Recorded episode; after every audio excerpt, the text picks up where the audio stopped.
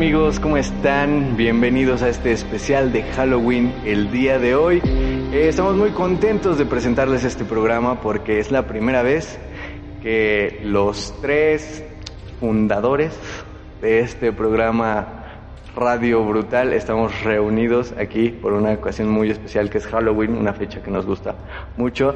La primera vez que estamos los tres juntos eh, en vivo, o bueno, no en vivo, sino grabando este programa para ustedes. Y la, también la primera vez que, que, al mismo tiempo estamos hablando, ¿no? Porque a, a, veces uno está detrás de cámaras, otro está, este, pues obviamente, frente a la cámara conduciendo y demás. Pero pues hoy, hoy queremos hacerlo especial y también porque ya cumplimos un año de este, de este buen viaje que ha sido Radio Brutal y queremos agradecerles a todos por, por su apoyo. Pero bueno, eh, yo soy Daniel Nava, ya me conocen, ya también conocen aquí al señor Omar Delgado o Marciano. ¿Qué tal chicos? Aquí es un honor y un placer como siempre estar acompañado de ustedes aquí en Radio Brutal en este programazo. Y pues claro, ya lo mencionaste, Dani, perdón, ya lo mencionaste, eh, estamos de, ¿cómo se dice? De mantal, manteles largos, ¿no? Casi, casi, por el aniversario que acabamos de cumplir aquí en Radio Brutal, en este bonito programa educativo y, y dinámico. Y pues además de que ahorita estamos en, en, estas fechas, ¿no? En estas vísperas de Halloween, de Día de Muertos, que, que vaya que son es una temporada que creo que nos gusta bastante a todos nosotros y prácticamente ahorita lo mencionaba Dani, es como nuestra Navidad, ¿no? Es casi casi la Navidad para los heavies, para los darks. Entonces, vamos a, a, a tener este episodio especial, un, un, episodio muy bonito, el cual pues vamos a tratar de hacerlo un poco ameno y un poco más tenebroso de los al más heavy. Y también aquí tenemos a Tam, también presente con nosotros. Hola, ¿cómo están? Espero que estén muy bien ahí en casita. Y pues nada, igual estoy muy emocionada. Es la primera vez que hacemos como algo para, para el podcast juntos, eh, los tres, así platicando. Eh, pues estamos muy agradecidos con todos, todos ustedes por su apoyo, por estar ahí, porque que todos los días estamos subiendo como en números, estamos subiendo seguidores, más personas nos conocen, más personas pueden ver nuestro contenido y pues sentimos como muy chido tener un espacio para gente que comparte pues a lo que nosotros nos gusta y estamos agradecidos con todos ustedes, entonces pues muchas, muchas gracias por pues por todo el apoyo que nos han dado y esperemos que disfruten este especial de Halloween. Así es, esperemos que lo disfruten y también, eh, pues, algo de lo que normalmente no hablamos aquí en Brutal. Digo, ahorita vamos a pasar a lo spooky, a lo tenebroso, lo creepy, pero, eh, pues sí, hace un año nosotros teníamos la idea, estábamos haciendo radio institucional en la universidad en la que los tres estudiamos. Eh, yo estudié junto con, con Omar en, en, el mismo, en el mismo grupo y ya había yo comentado como que tenía esta, esta idea de tener un programa dirigido al, al rock y metal, a la escena del rock y metal, pero no nada más como la escena musical, sino cultural, este, un poquito también a las bandas emergentes, un poco del contenido que ustedes han visto o pueden disfrutar en, en nuestras plataformas, en Spotify, en YouTube.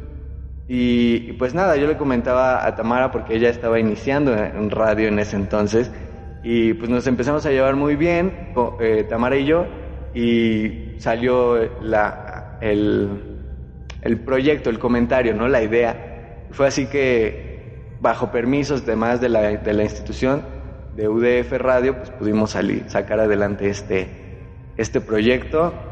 Martam, eh, Sheilaf, eh, que no está con nosotros, que después pues eh, se fue del programa, pero que también estuvo ahí con nosotros ayudándonos mucho en cuestión de operaciones.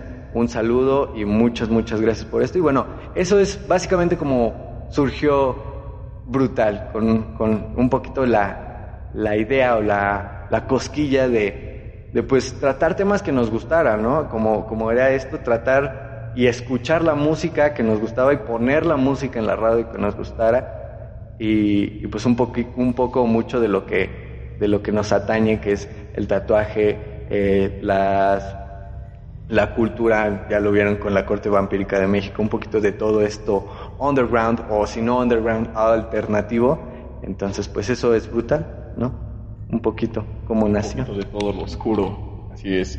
Y, y pues claro, ya como lo, menciona Dani, este proyecto nació de poco a poco, ¿no? Nació como una, una idea, un, se puede decir un sueño que teníamos de, de, más que nada, pues Dani fue quien lo emprendió junto con Tam.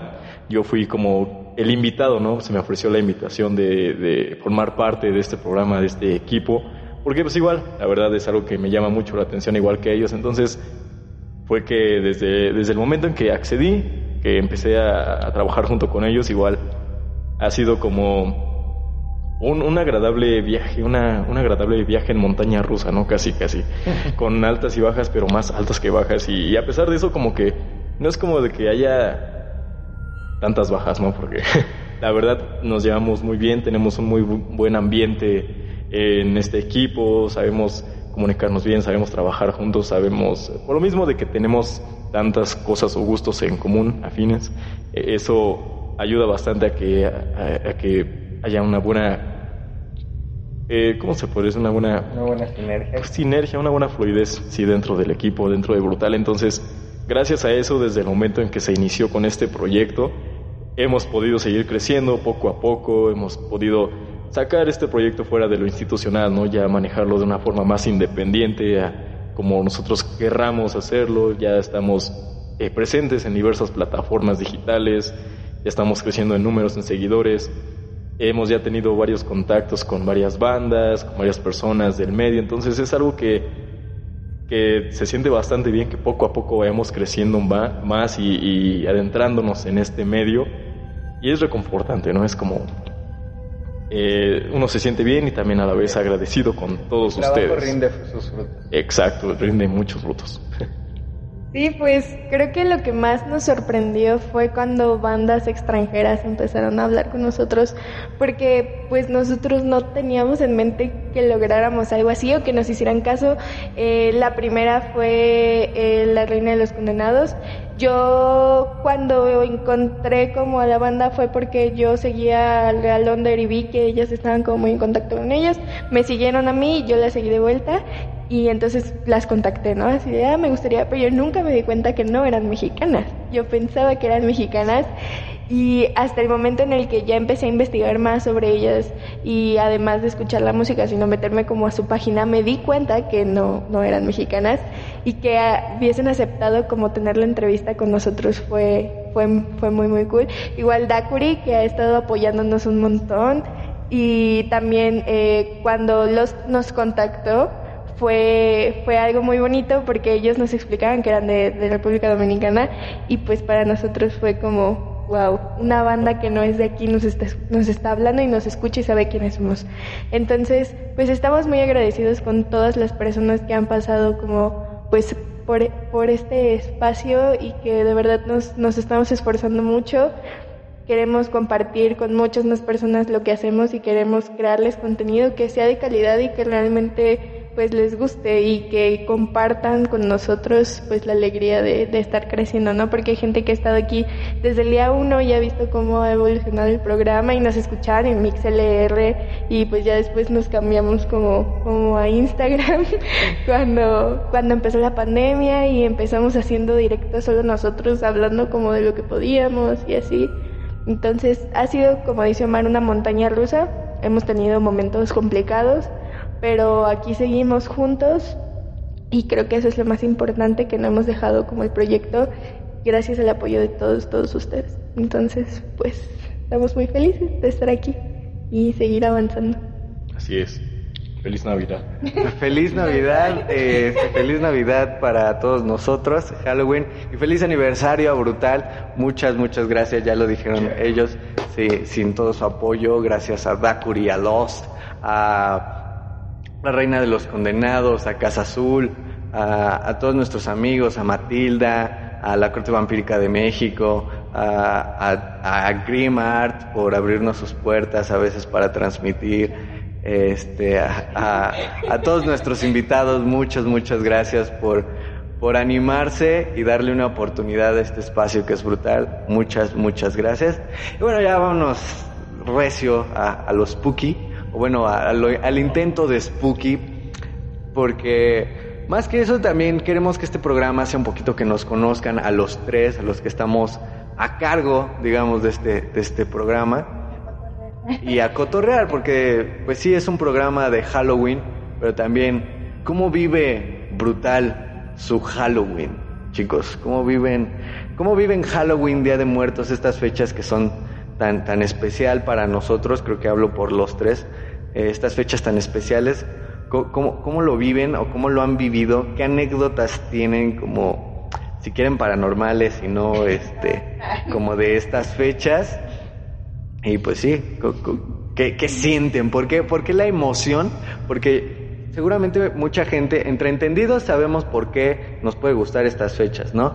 Pero a mucha gente dirá, pues, ¿qué ¿Qué tienen de, de, increíble o de especial, no? Entonces, coméntenos un poquito, Tam, este, también yo les comentaré, que, ¿por qué celebrar Halloween tan a lo grande eh, en, en, estos tiempos o en cualquier tiempo? Simplemente, ¿por qué festejar?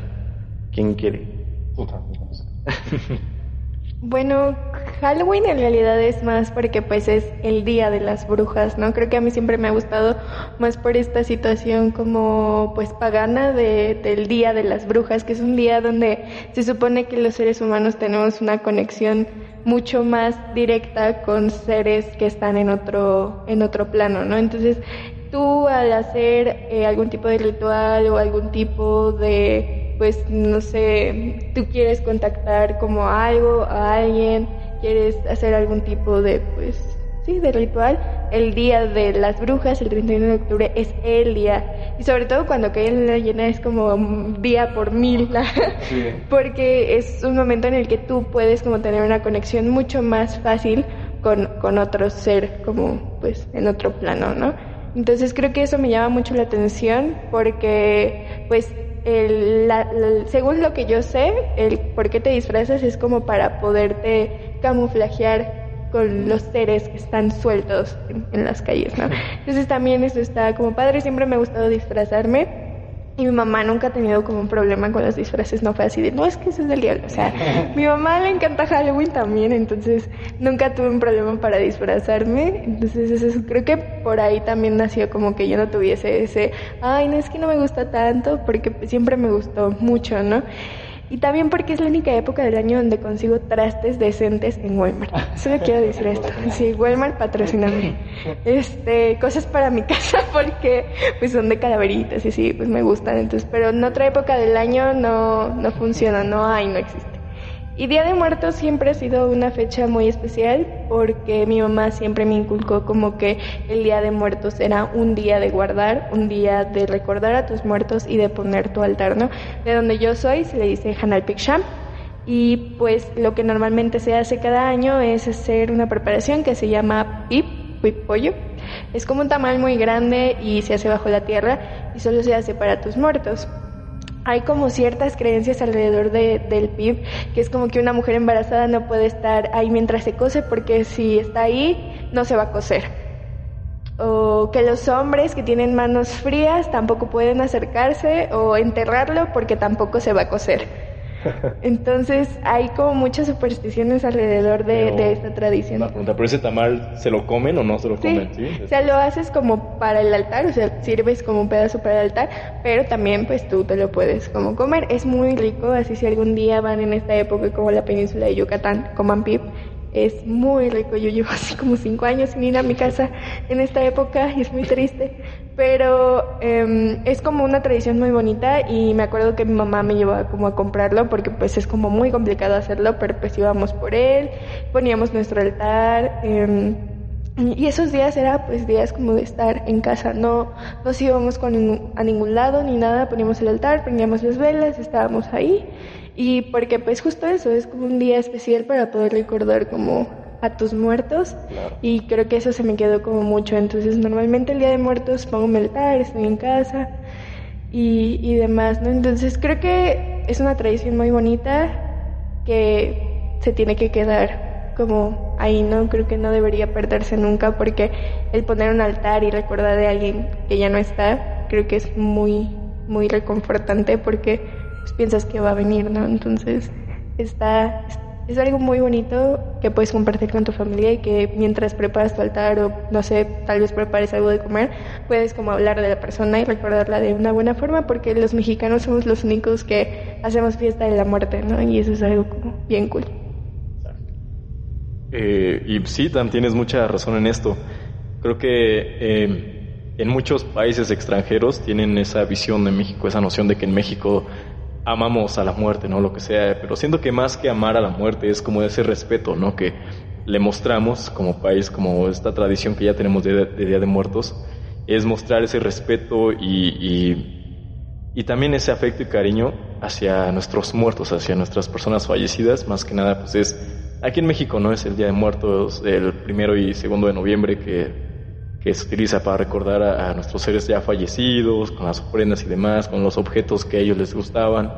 De esa forma, pues, puede que, no lo sé, tal vez sea como esa creencia mexicana, o al menos eso nos ayuda a nosotros los mexicanos a ver, a, como ver el, el hecho de la muerte como algo no tan, como no un final, realmente, ¿no? Como no un cierre, no un punto y aparte, sino como realmente a pesar de que de que la, la vida pueda irse por momentos. Eh, ahí podemos estar, seguir en contacto, en contacto de alguna forma, seguir cerca de nuestros seres queridos aunque ya hayan partido, ¿no? Entonces creo que es ese, ese es la clave de la tradición, el sentirnos por algún momento, una vez al año, cerca de, nuestros difuntos y eso es lo importante, creo que es lo que le da sabor, le da color a esta tradición y el por qué la hace tan importante, ¿no? La forma en cómo los mexicanos vemos y reconocemos la muerte y además le respetamos, ¿no? Entonces, sí, en mi casa, por ejemplo, pues sí, obviamente ponemos ofrenda, eh, ponemos las fotos de, de nuestros difuntos, eh, incluso de perritos, de mascotas que ya, ya se fueron, también ponemos eso, les ponemos unos que otras comidas que les gustaban, algún otro recuerdo o objeto que era de ellos y de esa forma, ¿no? Tratar de, de brindarles algo, ¿no? Y luego está la creencia, ¿no? Del otro día de que Puede que sea cierto, puede que no, pero cuando pasa esa noche del primero y del 2 de noviembre, de repente los, los alimentos de la nada comienzan a, ajá, pierden sabor o ya se ven extraños, como que pierden su sabor, su color. Entonces, eso puede que tenga un poco de, de razón. Y bueno, a mí en lo personal estas fechas me gustan mucho. Aparte de la tradición mexicana del Día de Muertos, creo que Halloween, al menos eh, este, esta temporada me gusta bastante porque yo nací en octubre. Entonces siento como que, que no sé, por alguna razón me, me gusta bastante haber nacido en este mes por el hecho de, creo que también tiene que ver con mi personalidad. Soy un poco un tanto serio, un tanto introvertido, frío, se puede decir, pero, pero me gusta hacerlo, no sé, como que en estas fechas, hasta en, la, en, el aire, en el ambiente, siento esas vibras como tenebrosas, ¿no? Como ese misterio rondando en la ciudad. Está chido, puede que no, pero está chido sentirse así a veces. Y pues me gusta, obviamente, ver películas del tema de Halloween, películas sangrientas, más que nada en estas fechas, escuchar música más heavy. no sé, como que está chido todo esto, aunque igual debo decir que en mi familia, o al menos ahí en mi casa con mi familia, he tenido varias experiencias paranormales, entonces no sé, de alguna forma siento que estoy un poco apegado a, lo que es toda esta temática. Puede que no, puede que sí, pero es algo que me gusta, ¿no? Es algo que, me llama mucho la atención, entonces, qué bonito, qué bonito estar pasando por esto. Sí, claro, es súper bonito eh, y más que nada, ya lo dijeron eh, mucho eh, ellos dos, pero es un más que un, un festejo o a veces también sí un festejo de felicidad por la muerte, es ese respeto que se le tiene a la muerte. Y personalmente yo desde, desde chico soy, soy una persona que le ha interesado la muerte, ¿no? De muchas maneras. Eh, que lo típico que qué pasa después de la muerte, cómo se siente morir, qué pasa cuando una persona se muere, ¿no? Pero también eh, el, el, hecho de, de, mantener vivas a las personas mediante un recuerdo o de mantenerlas presentes, de honrar su memoria, de honrar su legado, es algo que a mí me, me, me digamos, tengo muy arraigado. Y como, como, todo este respeto a la muerte es mi manera de, de rendir tributo, digamos, a, una, a esta fuerza superior sin irme a, no sé, algo, eh, a, digamos, a adoctrinarme o a hacerlo como muy de culto, simplemente es rendirle este tributo a esa, a esa fuerza que a todos nos va a tocar en algún momento, a, cualquier persona, a cualquier eh, ser vivo, le llega esta, esta, esta parte inminente de la muerte, pero que también está bien pensar que, que la muerte no es solo un final, sino es, es tomar otro camino, como, como por ejemplo en, aquí en, en, las, en las culturas prehispánicas, ¿no? que era el inicio de otro, de otro camino con los aztecas o los mexicas, es un camino hacia el Mictlán, donde llegas al Mictlán y te la pasas bebiendo pulque por el resto de tus vidas y echando fiesta con, con tus muertos o con los muertos y qué mejor, ¿no? Que, que, vivir de esa manera. Claro que te tienes que aventar un camino de nueve años, no, de cuatro años a través de los, de los nueve este, ríos del inframundo, pero lo vale para echar echar cotorreo a lo grande. Eh, y, que no nada más pasa aquí en México, ¿no? En otras culturas, por ejemplo, se me ocurre la cultura nórdica que alababan la muerte como guerreros porque iban a luchar con sus dioses en el Valhalla. Y, y muchos, muchos eh, cultos o tributos que se le dan a la muerte que a mí desde pequeño me gustan mucho. Y es por eso que festejo tanto estas fechas, que me gusta sentirlas, que me gusta rendir también o darle ese respeto a las personas que ya no están o a los seres que ya no están, también hablabas de, de las mascotas, porque finalmente dejan una huella en tu vida, no están, pero siempre van a estar presentes ahí, tanto como tú lo quieras. Aunque no esté de forma física, tanto como tú lo quieras, va a estar presente para ti en su recuerdo y van a estar presentes no nada más su recuerdo, sino esas emociones y sentimientos que, que tuviste por esa persona, por esa mascota, por ese ser querido.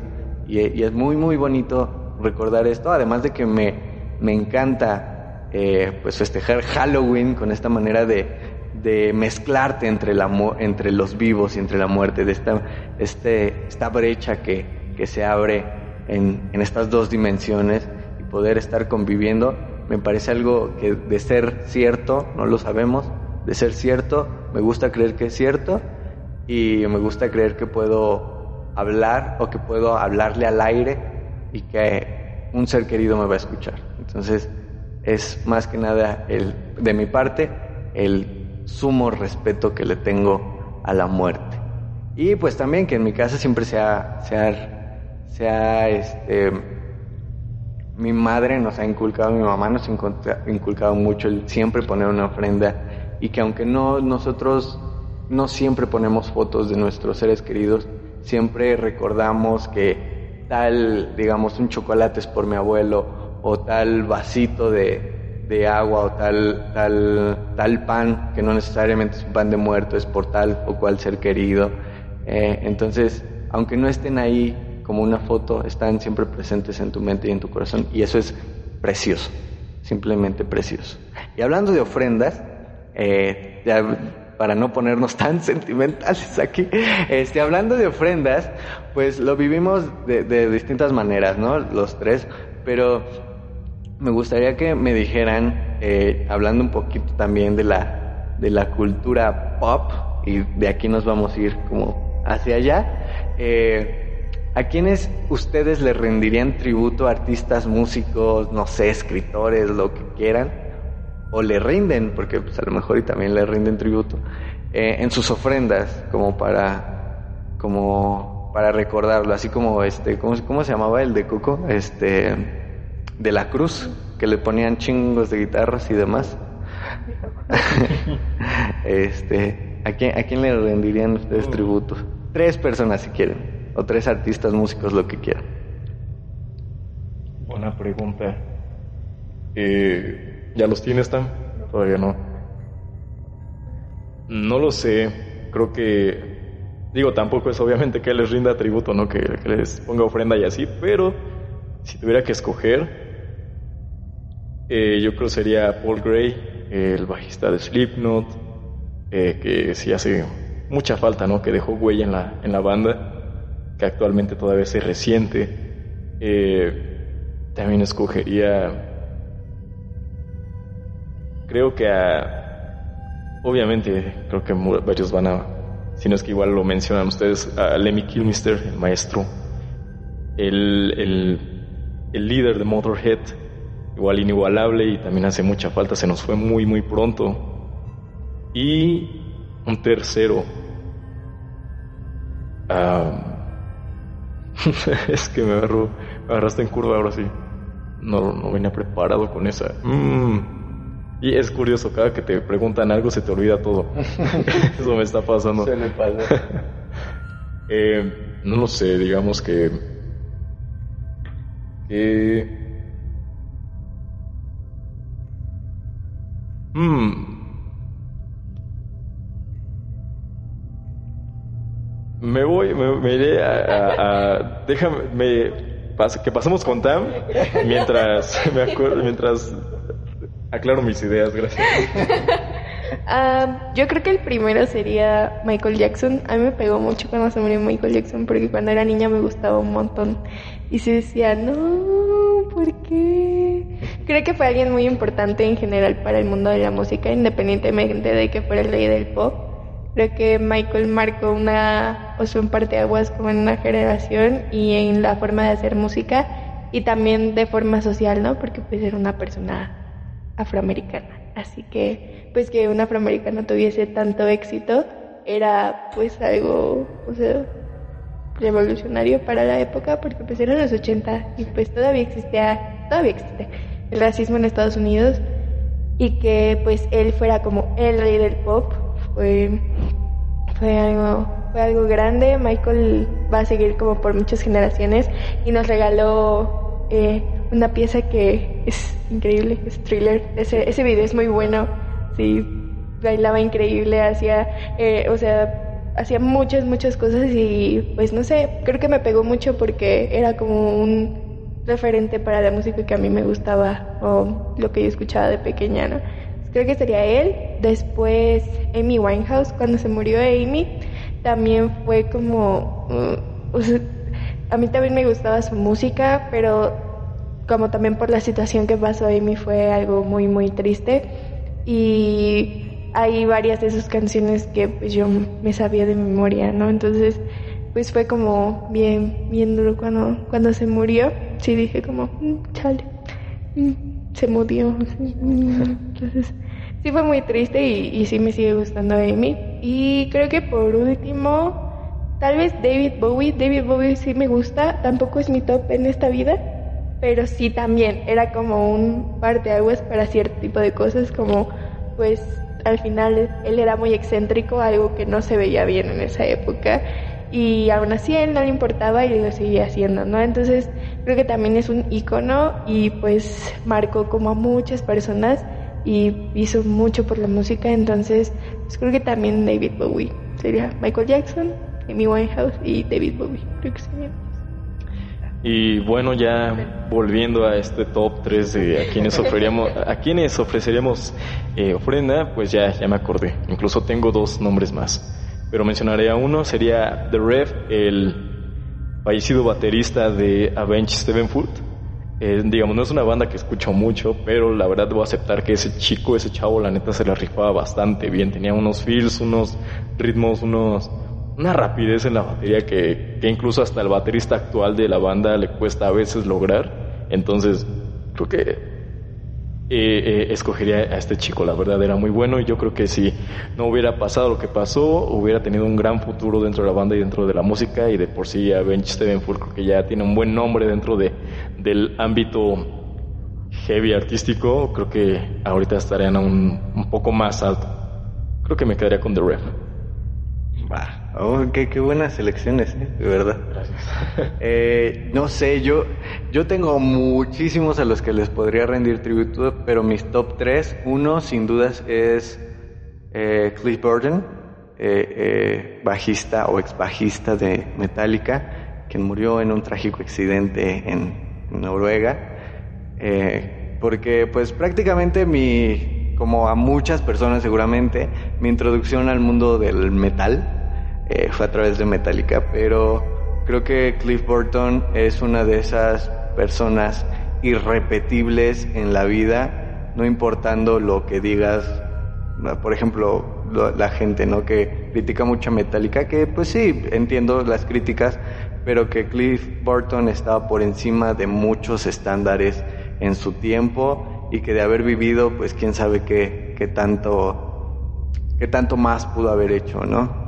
Otra, otra, otra leyenda para mí que es muy, muy importante, que también crecí un poquito escuchando su música y que también me deja ese sabor de boca agridulce por lo joven que murió. Bueno, pues sí, iba a decir no tan joven, pero sí, sí murió muy joven y murió asesinado, que fue lo peor. Es Dimebag Darrell, eh, guitarrista de Pantera, que también es, es son dos personas, dos íconos, pero también dos grandes que de no haber sido, eh, más bien que no, de no haber muerto, quién sabe qué tantas otras cosas hubieran logrado y que a veces yo teorizo que es por eso que murieron, porque llegaron a una cúspide que nadie más va a alcanzar jamás y, y lo hicieron todo en la vida, llegaron a esa cúspide que, que, que, que quisieron y que tanto exprimieron o se esforzaron por lograr, que la vida les dijo, bueno, hasta aquí terminó tu viaje, lo lograste,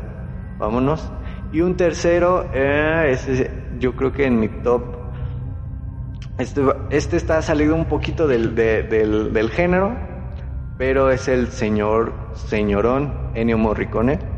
Eh, él es compositor de bandas sonoras, él compuso la banda sonora, por ejemplo, de películas como el bueno, el malo y el feo, eh, Los ocho más odiados de Quentin Tarantino y creo que es, es una de esas personas también invaluables para la música en general por todo su aporte eh, musical, pero también todo el aporte, digamos, eh, como, como emocional que daba con su música, porque no, no es lo mismo escuchar estas, más, perdón, ver estas películas sin esos, esas líneas, sin esa música y que pues trasciende para mucho, que también eh, falleció este año el señor Ennio Morricone.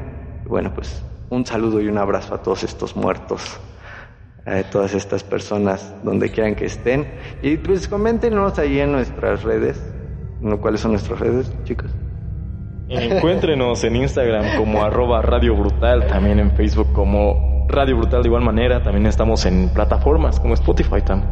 En Spotify nos pueden encontrar como Brutal, en Twitter estamos como Radio Brutal MX y pues ya nos pueden googlear y sale todo, ah, así de famosos ya Ya estamos en, Wikipedia y todo.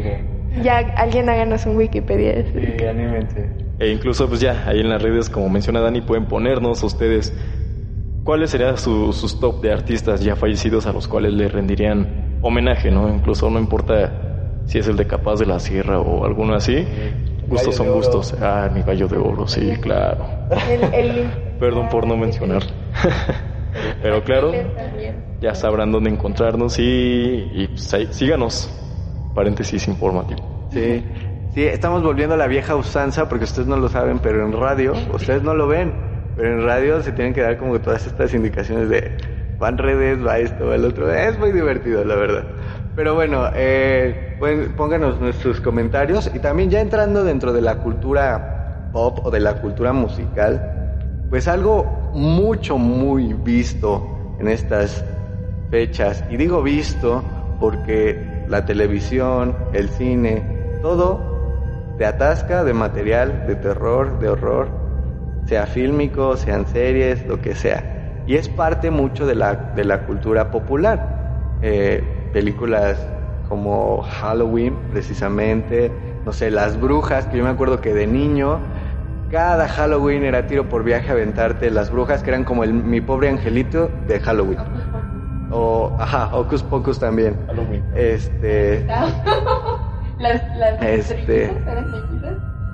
Eh, sí, brujillizas. Brujillizas, sí.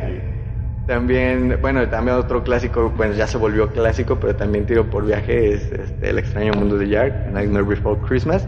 Eh, y bueno, ¿qué, qué, qué películas ustedes, primero, para lo spooky, ¿Qué películas que ustedes vieron de niño o de adolescentes o hasta la fecha han visto que sí los han dejado como en shock, que sí los han espantado o no sé, que sí, que sí dicen, ah, esa peli merece todo mi respeto porque sí, sí me, sí me caló y hasta la fecha lo siento.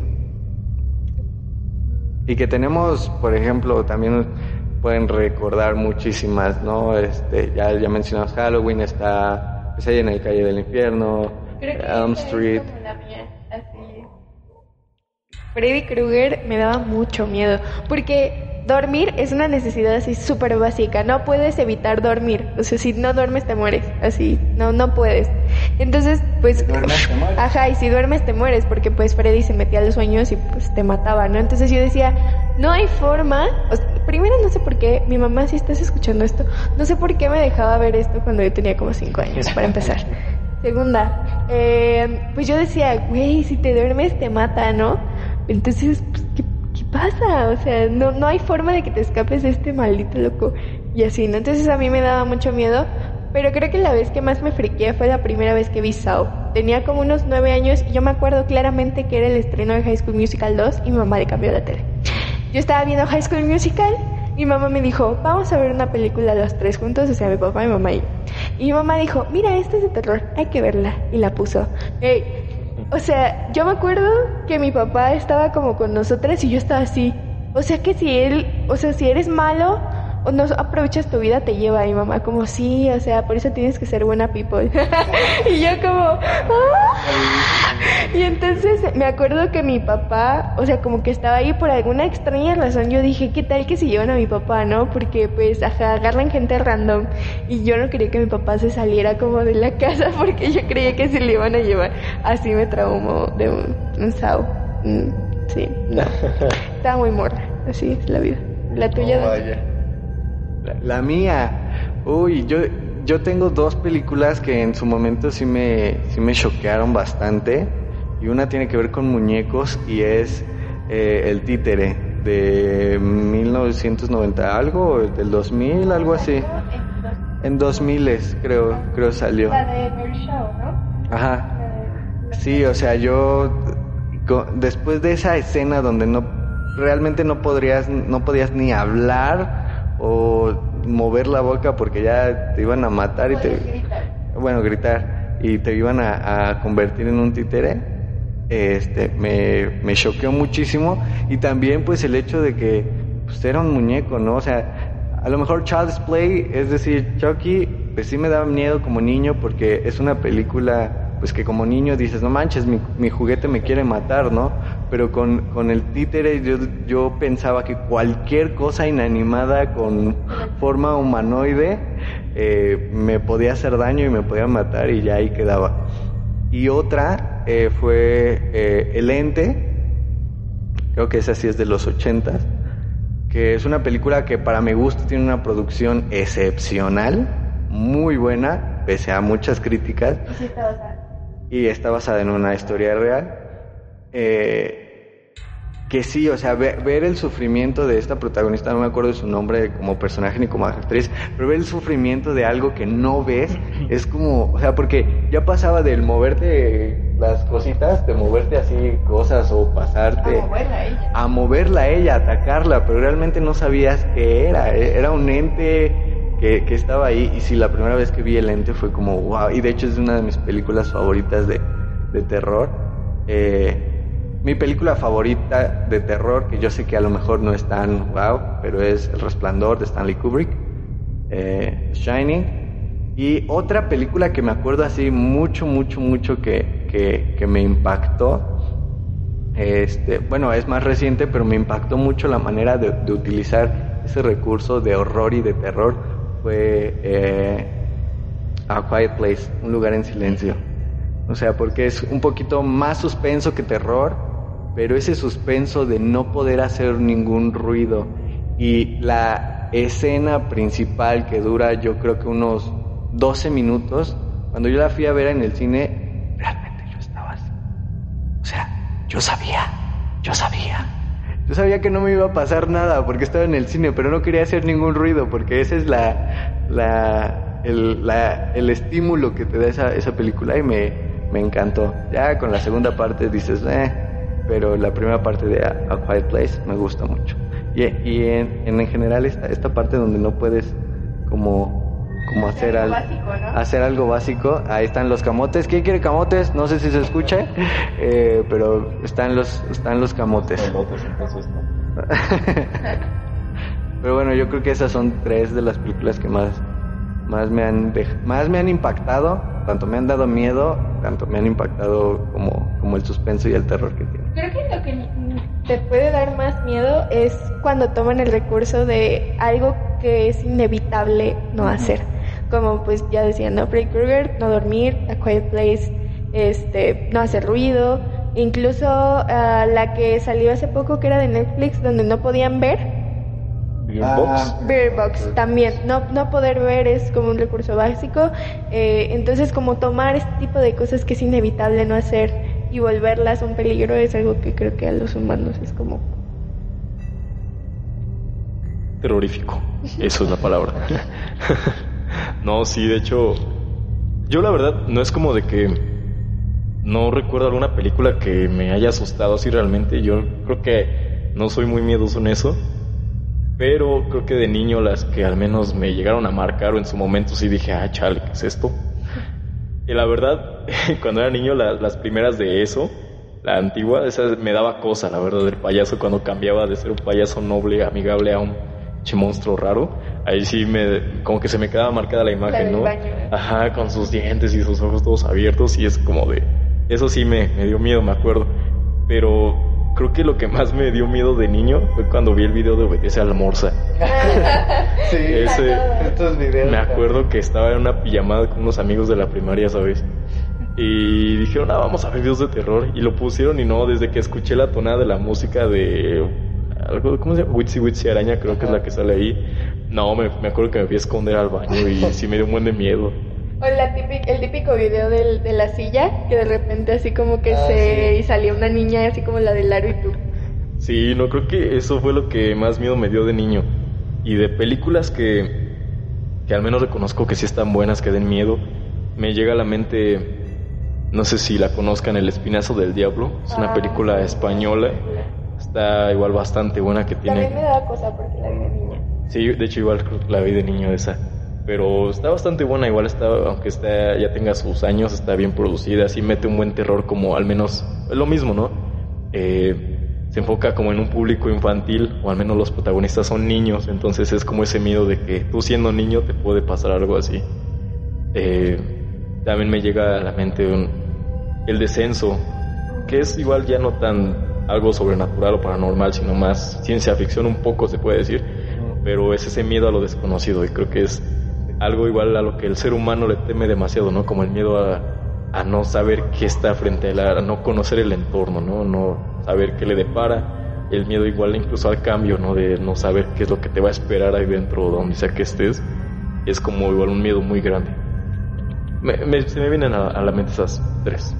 Sí, y ya hablando precisamente de, de esto, ¿qué, ¿qué películas así recomendarían ver 100%? Que no necesariamente den miedo, pero que tengan una muy buena temática en cuanto a terror, horror o suspenso. Eh, ¿qué, qué, qué, pelis recomendarían ustedes o incluso pues, series, ¿no? Que también hoy estamos muy habituados a ver series. Yo, por ejemplo, les podría recomendar que vean eh, La posesión de Deborah Logan. Es una película que no fue distribuida mucho en el mundo, pero que tiene, es básicamente, sin dar spoilers, es una señora que tiene, sufre de Alzheimer, pero ese Alzheimer se le fusiona con una, digamos, posesión. Eh, entonces, pues, como, como Trata sobre un documental que le están queriendo hacer a la señora, entonces el equipo de producción pues no sabe si de verdad a la señora se le fue la onda por el Alzheimer o qué está pasando. Entonces es una manera de combinar este terror bastante, bastante interesante. Y otra que me gustaría recomendarles es eh, este, este cine slasher de 1980 que a veces hasta da risa, pero que, pero que está muy chido y, y que su producción me gusta mucho y que si les gusta, eh, no sé, las lecturas de Howard Phillips Lovecraft o se van a ver el desmuerto de leyendas legendarias hoy en la noche, eh, pues vean Herbert West Reanimador o Reanimador de 1985 me parece. Es una película slasher y que finalmente se ha hecho de un poquito de culto, que está muy muy buena, altamente recomendable, entre muchísimas otras, no sé, también hasta el viento tiene miedo de 1970, 1960, no me acuerdo, pero la más vieja que puedan encontrar, que se llame Hasta el viento tiene miedo, porque ha tenido como tres adaptaciones recientes, y también Veneno para las Hadas. Veneno para las Hadas es una película que si bien no es tanto como de terror, tiene un suspenso ahí muy interesante, donde lo, ningún, ningún este, adulto se muestra su cara todos los niños muestran su cara, bueno, la niña protagonista siempre muestra, pero los adultos no se ven, entonces también ahí, sin dar spoilers, hay un mensaje bastante interesante que, pueden encontrar, entonces esas son mis recomendaciones para que se vean en estas fechas eh, creepies. Bastante buenas, ¿eh? yo creo que yo las que podría recomendar creo que también entran en ese género slasher eh, es como mencionas, ¿no? Las películas que intentaron hacer de terror en, durante la década de los ochentas, como que fue más allá de terror y se volvieron hasta un poco cómicas algunas. Pero ah, gracias a eso se vuelven como de culto, ¿no? Entonces hay que reconocerlas.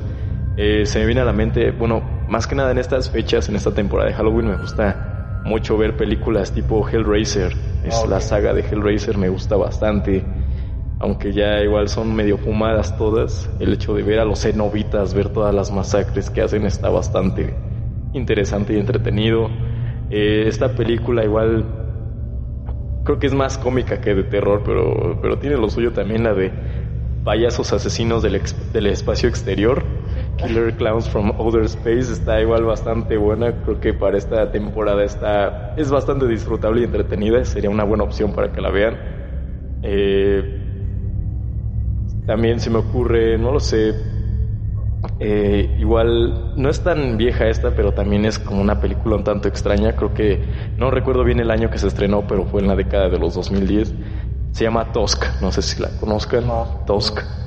Eh, está bastante muy, está muy extraña, un tanto, pues sí, no, no lo sé, la verdad hay que tener la mente muy abierta o un criterio muy amplio al verla porque puede que te esté llamando la atención al principio, pero de repente pasan ciertas cosas que dices, como que esto ya no tiene nada que ver con la trama o no tiene sentido esto, pero la verdad está bastante buena. Igual creo que ya se, se le considera una película de culto. De hecho, creo que se podría llamar como el cien pies humano actual de los 2000, de los 2010 pero está bastante buena. Veanla, no se las voy a spoilear, solo que si estén abiertos a cualquier cosa que puedan ver en la película. Señor Tusk o Tusk, nada más. vale. Vale, justo estaba como pensando cuál es. Eh, creo que primero me gustaría recomendar un corto que vi justo en el Festival de Macabro, se llama Faencia.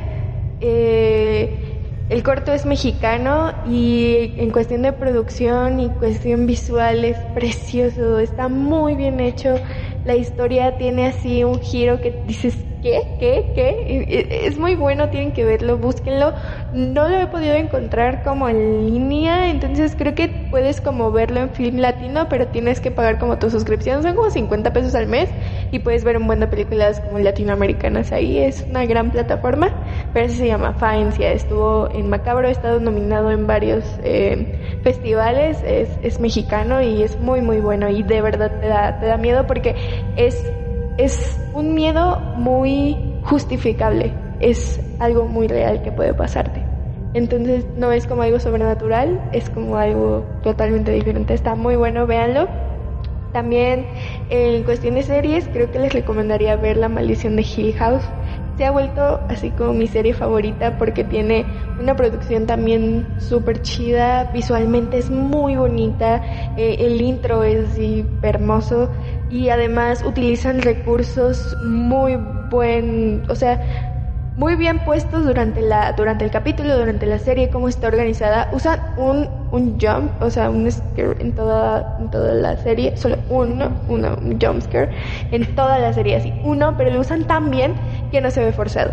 Entonces, está muy bien, la historia está muy bien hecha, los personajes están muy bien construidos, los conoces en cada capítulo porque cada capítulo está enfocado en un personaje diferente, es esto lo que tiene esta serie, entonces véanla, eh, dense cuenta como de los segundos planos porque a veces ahí aparecen algunos fantasmas, algunas cosas se mueven del lugar, entonces está, está muy buena, tienen que verla. Y en películas, de los 2000 se me ocurre eh, Feroz, es una película que salía muchísimo en el 5, es de unas hermanas, no sé si la llegaron a ver. No me acuerdo. Está muy buena porque es una película sobre hombres lobo, pero estas hermanas, hubo varias partes, las demás no están tan padres, eh, vean la primera. En la primera habla sobre unas hermanas que son súper góticas y van como en la preparatoria, a una la muerde un perro y empieza a transformarse pero cómo va transformándose y cómo cambia la actitud de la hermana y cómo la otra hermana trata de saber qué está pasando y así es lo que te envuelve en la película y dices, está muy bien hecha, es algo muy realista y no es como de, ah, me mordió mañana amanecí con poderes sobrenaturales. Hay un cambio increíble en la actriz, está en cuestión como de maquillaje, está bien chida. Entonces, pues, si pueden, verla, está en YouTube. Salió como en 2001, creo, muy viejita, pero estaba muy chida. Y de películas como más actuales, les, si no han visto Midsommar, véanla. Así, creo que se ha vuelto una de mis películas favoritas. Cuando pude verla en el cine, el recurso de que todo el tiempo sea de día y que no haya nada oscuro, es muy difícil hacer que alguien le dé miedo algo si está todo iluminado, pero en cómo, ajá, con colores pastel, eh, con flores, con este campo abierto, pero cuando te das cuenta de todo lo que pasa y de la situación y de los rituales que se hacen y de todos los sentimientos que hay involucrados como en las escenas, de verdad la ves con otros ojos. Creo que ha sido de las mejores películas que han salido de esa casa productora, que nunca deja como espacios vacíos. La verdad es que han hecho grandes películas Ajá, nunca decepcionan. Entonces, vean Midsommar si no la han visto, denle oportunidad. Veanla con la mente abierta. Veanla pensando de no es una película de terror habitual. De verdad, vean. incluso podría pasar, ¿no? Ajá, o sea, véanla pensando en qué me quieren decir. Ajá, cualquier posibilidad. Ver más allá del me, me espantaron, sino qué pasaría si yo estuviese en esa situación. Cómo me sentiría. Y ahí vas como igual hay muchos simbolismos en toda la película, entonces tienes que estar como bien al pendiente porque hay muchas cosas que se te pueden escapar y que después dices, oh vaya, pero véanla, creo que, creo que es una muy buena opción. Y pues aviéntense el exorcista, nunca, nunca deja de dar miedo, así que aviéntense el exorcista este, este Halloween, creo que nada, nada ha podido como competir con, con esa gran película. Ahorita que lo mencionas, Tam, de Netflix, eh, yo, bueno, sí, he sentido que creo que ya me chuté casi todas las de Netflix de terror y la verdad creo que no todas son tan buenas, pero hay una que es película, creo que se les conoce como películas de antología, que mezclan como varios cortos o varias películas en una sola. Se llama Holidays. ah, sí, ya la vi, sí. Y esa está bastante buena, es como una película, o bueno... Es una serie de cortos. una serie de cortos de, de horror, pero basándose de los días feriados de todo el año. Está eh, Lucky Day, no, el día de Pascua, día de Pascua eh, Navidad, Año Nuevo y Halloween. Y creo que Día de las Madres, ¿no? También. Y está bastante bien porque todos estos días los, los realizan con base a pues dar terror, dar miedo, con temas distintos en, en al menos para mí mi favorito creo que es el de las Pascuas. Creo que es el que más miedo me da. A mí me gustó mucho el de San Valentín. Dije, ¿what? ¿Sí? Sí. El de las Pascuas. Entonces búsquenlo, está en Netflix ahí, Holidays, bastante recomendable. Y ahorita que igual estamos en este tema, en esta temporada de Halloween, si igual si hay algunos de ustedes que les gusten los zombies y demás, hay una, creo que mi película favorita de zombies, o sea, la neta, creo que es la mejor que he visto es la de Exterminio 2, la segunda parte de Exterminio, o también se le conoce como 28 semanas después. Búsquenla, está bastante buena, no sé si la conozcan. Está, creo que al menos para mí es la que mejor está. ¿Mm? Creo que es la 28 días después, creo que se llama. Pero la segunda es la que a mí más me ha gustado. Creo que es la que más miedo me da eh, en realmente sentir que algo así llegara a pasar, de que un virus así se desate en, en el mundo. Esa realmente me da ese miedo, ese como pavor, esa ¿Nunca has visto la de Contagio? Hay una que es, creo que sí se llama así, Contagio. Es de una chica que sale con un vato y este vato trabaja en una morgue, pero pues es necrofílico. Mm. Y le pega un virus y ella se empieza a pudrir en vida. Así se convierte en un zombie, pero empieza a pudrirse. Creo que la vi en Pelis Plus, Pelispedia, algo así. Es de una chica, el póster es de ella como pudriéndose, estaba muy buena. Creo que se llama, creo que sí se llama Contagio, estoy segura de que sí.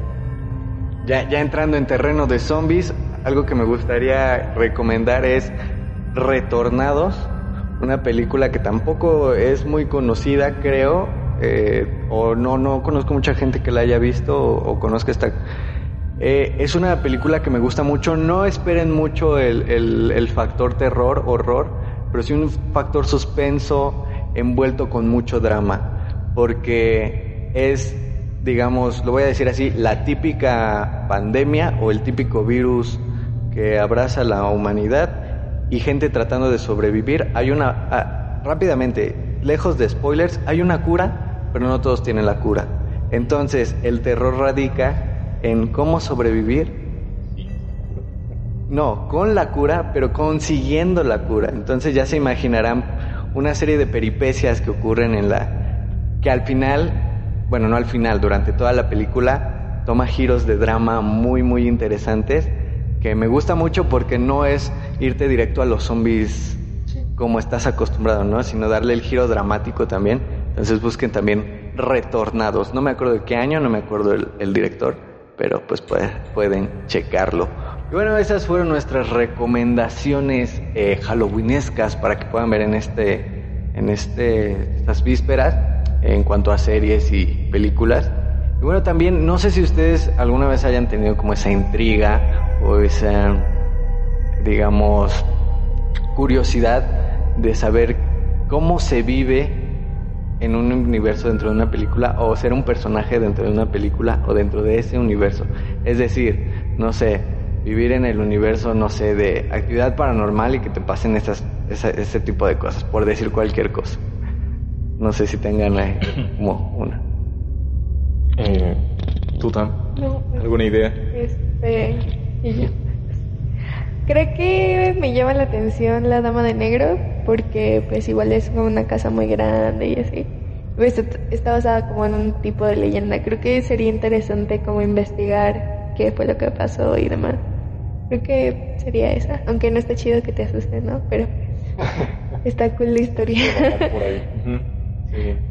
Yo creo que me, me gustaría estar en el universo de Cloverfield, en todo ese entramado de historias que tiene que ver desde invasiones alienígenas, desde rupturas dimensionales, hasta ir atrás en la historia en años de la Segunda Guerra Mundial y, y que en vez de soldados nazis hubieran soldados nazis pero zombies, o sea, en vez de humanos zombies, entonces creo que estaría muy chido estar presente en todo ese universo, mm, digo, aunque me esté muriendo de miedo o a punto de morir, estaría chido ver cosillas ahí interesantes.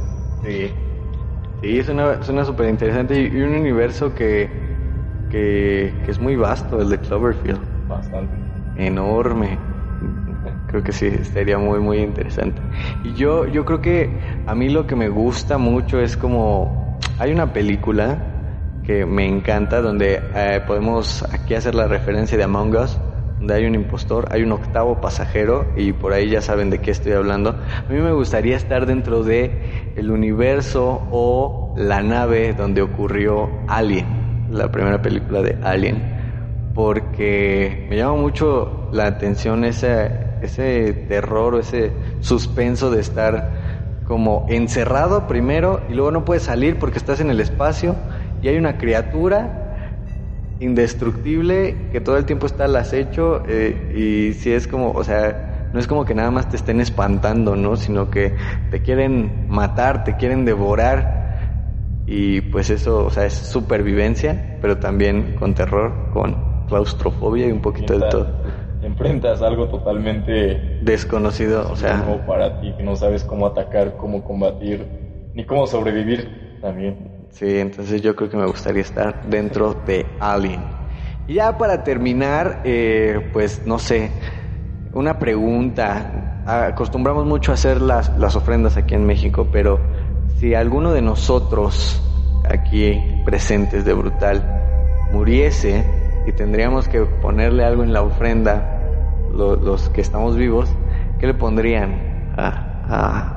¿qué, nos pondrían?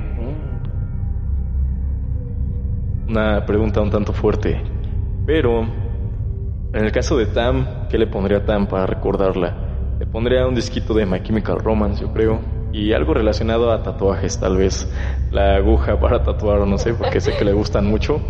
Y yo creo hasta una camarita, pues no una real, pero así con una camarita de recuerdo también. Y para aquí, para Dani, le pondría el anillo del Señor de los Anillos ahí colgando. Eh, le pondría tal vez una figurita de un Cthulhu, alguna... Exacto. alguna, tal vez Igual, alguna piececita o un pequeño bajo ahí, bajo musical, también le gusta tocar el bajo, entonces, además de una cervecita, entonces yo creo que le pondré eso para recordarlo, sí. Yo a Omar le pondría un disco de The Killers porque pues le gusta mucho. Y igual algo relacionado con pues la batería, toca la batería, ¿no? Y em, a Dani le pondría igual con un bajito o algo así. Eh, algo de, The Shining, así, algo de The Shining, porque le encanta The Shining. Y igual eh, un libro de Tolkien, así. Eh, forma de invocar a Dani, un libro de Tolkien. y, y, su sombrero negro que siempre trae así. esos, esos serían cosas que le pondría a Dani. Ay, qué bonito. Pues yo a Tam, además del disco de My Chemical Romance, pues ponerle un disco de Panda un ponerle un disco de Tokyo Hotel, eh, claro, una camarita, también le pondría ahí este, una, una marquesita para que la disfrute y unas costillas con puré de papa caseras, aunque, aunque no sea el top, pero caseras. Que se me quemen. Aunque se me quemen, pero... ¿Qué, ¿Qué es esto? ¿Otra vez? ¿Otra vez? Eh, no, y para Omar, pues unas baquetas, claro está. Eh, un disco de, de los Deftones, de Wizard, de The Hypes. Muy, muy musical el asunto. Y creo, creo que también este, podría ponerle ahí, aparte de, de la cervecita, no sé, este, algún dulce y eh, algo referente al ejercicio. Porque Ustedes quizás no lo aprecien, pero oh, el, el, señor está... Sí. tocar batería, tambores. Entonces, sí, eso. Y pues nada, creo que eso, eso ha sido todo por, por este, este programa. Espero que les haya gustado, que se hayan divertido, que los hayamos entretenido y sobre todo también pues que hayan conocido un poquito de nosotros, de, de estas tres personas que están a cargo de Brutal que, hacen posible este programa para todos ustedes y para nosotros mismos, porque finalmente también es un logro para nosotros. Gracias por, por acompañarnos, por estar aquí viéndonos, escuchándonos. Eh, es muy, muy especial para nosotros y que también eh, es muy especial estar aquí reunidos por primera vez. Agradecer a aquellos que estuvieron siendo parte de, de, de Brutal, los que estuvieron trabajando con nosotros, que pues ya no están con nosotros, pero pues aquí, aquí seguimos los que iniciamos y los que permanecemos. Pues nada, muchas gracias también a todos ustedes por tanto apoyo a lo largo de este año y que seguramente van a venir muchos, muchos años más con mejor contenido, eh, con mejores producciones, se los, se los prometemos. Y, y pues a ver qué acontece. Muchas, muchas gracias a todos ustedes porque de verdad suena trillado y por ahí van a escuchar mil veces esto, pero de no ser por todos ustedes, todo su apoyo, esto realmente no sería posible. Así es, muchas gracias. Eh, creo que estamos bastante felices, bastante eh, agradecidos con esta comunidad que ya se está creando eh, en torno a Radio Brutal. La verdad, ya como lo dice Dani, muchas gracias a ustedes, porque si no fuera por ustedes nadie nos conocería, no tendríamos al menos ese alcance que ahora tenemos. Eh, la verdad, espero que este sea el primero de muchos, muchos años de este proyecto. Y pues nada, verdad, muchas gracias de nuevo. Esperemos les haya gustado este capítulo especial, esta casita del horror de Brutal. y pues pásensela chido, salgan a pedir dulces, disfrácense que no les importe nada, ni la edad, ni el que dirán. Eh, visiten panteones, visiten casas embrujadas, este, solo cuídense, no beban mucho y pues... Y, y salgan con cubrebocas sobre todo. Entonces pásensela chido chicos y sigan brutales. Pues igual, muchas gracias a todos por, por todo el apoyo. Eh, pues esperamos que se la pasen como súper chido en Halloween, Día de Muertos, que pongan su altarcito, ahí nos mandan una foto de cómo quedó. Y pues nada, cuídense mucho, manténganse a salvo, recuerden usar cubrebocas, manténganse a la distancia. Y pues nada, muchas gracias a todos, todos, y esperamos que les, les, les hacerles pasar un buen ratito como con este capítulo, se rían de nuestras tonterías. que además ya tienen un buen catálogo muy amplio de, de, recomendaciones de películas y de cosas que hacer durante estos días. Entonces ya, ya saben qué hacer más o menos. Así es, aprovechen, aprovechen esto. Y, y por último, pues yo quiero agradecer enormemente a estas dos personas por compartir este sueño, por compartir este trabajo, por, por compartir el gusto de hacer brutal. Eh, como, como sea que lo hagamos, a veces rascándonos con nuestras propias uñas, a veces con apoyo exterior, pero, pero pues que realmente yo estoy, yo si bien pues estoy como al frente de todo esto, eh, de ellos son personas indispensables para, para Brutal, quiero agradecerles sumamente por, por este proyecto, gracias Tam, gracias Omar por compartir este sueño y poco por compartir esta también aventura, this journey. Eh, y bueno, eh, stay spooky, stay creepy, eh, stay heavy, pero sobre todo stay seguros, stay safe. stay seguros, yeah. Stay seguros. Y bueno, ahora sí, recuerden, como decimos aquí en Brutal, recuerden, stay, stay heavy. Nos vemos. Cuídense. Chao.